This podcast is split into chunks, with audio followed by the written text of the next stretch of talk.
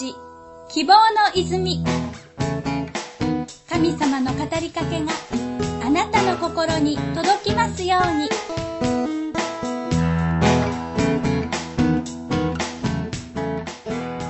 春の猛嵐が吹き荒れた時、うちの近所の木が折れてしまって線路を塞ぎ、電車が一時不通になりました。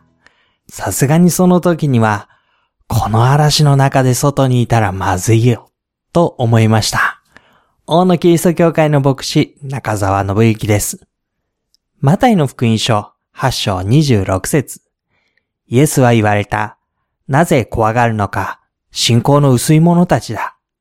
それから起き上がって風と湖を叱りつけられると大なぎになった。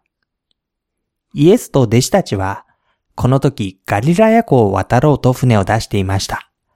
ガリラヤ湖は地形の特徴から嵐の起きやすい湖です。聖書はこの時の様子を大暴風が起こってと記しています。とても強い風が船に向かって吹きつけたことでしょう。船は激しく揺さぶられ、波をかぶってしまいます。これはとんでもない状況です。そんな中で、船に乗り込んでいた弟子たちは不安で仕方がなかったはずです。しかも頼りになるイエスは、こんな状況のなのに、何事もないかのようにぐっすりと眠っています。弟子たちはイエスのところに行き、体をゆすって起こし、こんなに大変な状況なのです。助けてください、と懇願しました。それに対しイエスは何と答えたでしょう。なぜ怖がるのかと問いかけました。裏返して言えば、たとえどんな大嵐であっても、私が共にいるならば決して怖がる必要はないのだという語りかけでした。眠っていて自分たちを見放したように思っても、そうではないのだ。私はあなたたちを必ず助けるものだ。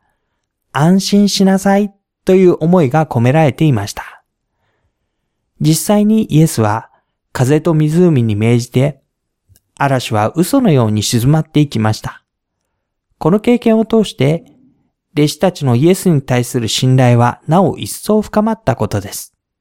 何があっても大丈夫なのだという確信に変わっていったことでしょう。イエス・キリストは私たちに対しても同じように語りかけています。どんなに深刻な困難な状況であっても、なぜ怖がるのか、私が共にいるではないか、安心せよ。あなたにもこの語りかけが聞こえていますか？この番組は王のキリスト教会の提供でお送りしました。ご質問、ご相談など遠慮なくお声をおかけください。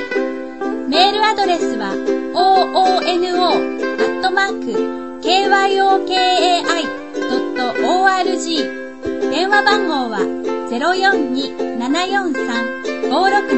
です。